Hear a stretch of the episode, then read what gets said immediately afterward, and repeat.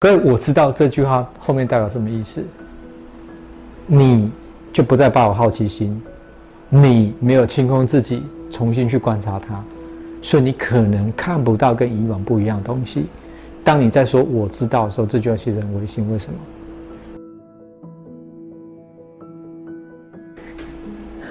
很小的小孩，两小两三岁的小孩，嗯，我们所谓未经世事小孩。他对生活有没有充满热情？嗯，有啊。他光是蹲在那里玩水滴呀，玩个什么东西呀，蚂蚁爬都很开心。对他完全投入其中，对不对？对什么都保持好奇心，都觉得好好玩。这样，搞不好他在厕所里面玩着自己的大便，他还玩得很开心。真的，哈，因为这世界对他来说充满未知，每一件事都是未知，所以他非常高度专注其中，做这个探索。你懂我意思吗？这是我要讲，这是我们最原始的状态是这样。所以，因为一切是未知，你想知道是为什么，你要全神贯注去知道，你要全神贯注去投入去探索它。但是，为什么随着年纪长大，有很多东西我们开始变得不一样？各位，当你的感觉告诉你，哎，我对这个很好奇，我要去探索的时候，当你长得比较大。比如你在学校，老师在上课、在讲课，可是你听到外面的，哇，夕阳好漂亮，我想去看夕阳。你走出教室会发生什么事？被我骂。对，老师在这里，你为什么骂学生？说你太太专心的分心了。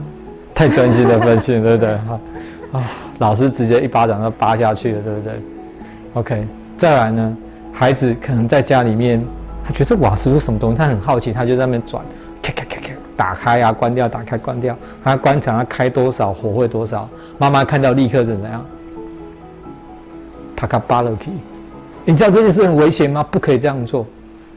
OK，一次又一次，一次又好一次，你的好奇心受阻之后，甚至你会形成一个信念：我顺着我的好奇心去做事，可不可以？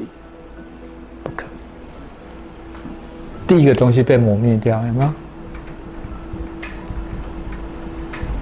当你对这个世界不再抱有好奇心的时候，你会不会有热情去探索？没有。所以你知道有一句话是很危险的，哪一句话？顺着这个逻辑推演下去，哪一句话其实很危险？很多人很常见，他没有意识到这句话危险。他常说。长大后就知道了。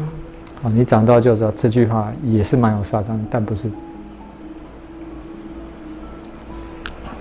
很多人常常会说：“我知道了。”他对于很多事情，他可能是听过人家讲、看过书上写哦，甚至他连知道都不知道哦，他就直接说：“我知道了。”可是我知道这句话后面代表什么意思？你就不再抱有好奇心，你没有清空自己，重新去观察它，所以你可能看不到跟以往不一样的东西。当你在说“我知道”的时候，这句话其实很危险。为什么？其实，你包含把很多未知、你不知道的东西全部都扼杀掉，可以理解吗？所以很多人今天在讲，听到人家讨论什么，他都说我知道了，他急于把他自己仅知的那一些赶快讲出来，可是他很可能没有去听别人讲他那些他不熟悉或者他不知道的。OK，所以我说跟这个有关系，那这跟我们教育的过程里面很有。很有相关，就是在很多时候，我们在做的很多的动作，在扼杀、扼杀好奇心。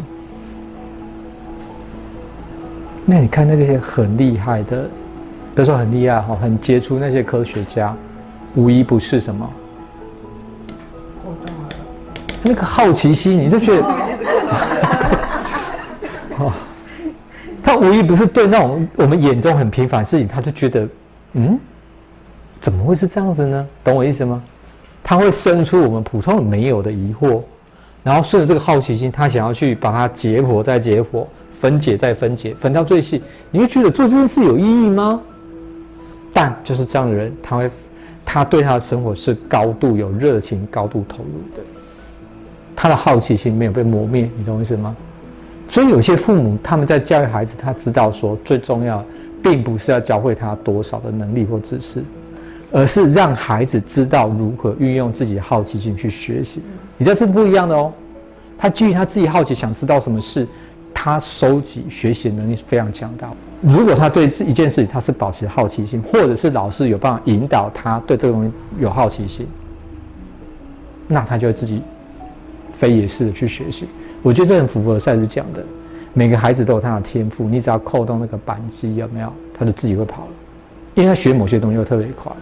所以说，第一个，你可以问自己这个问题：你还有对多少事情保持好奇心？还是你在成长的过程中？很多好奇心在有形无形中、有意无意间被扼杀。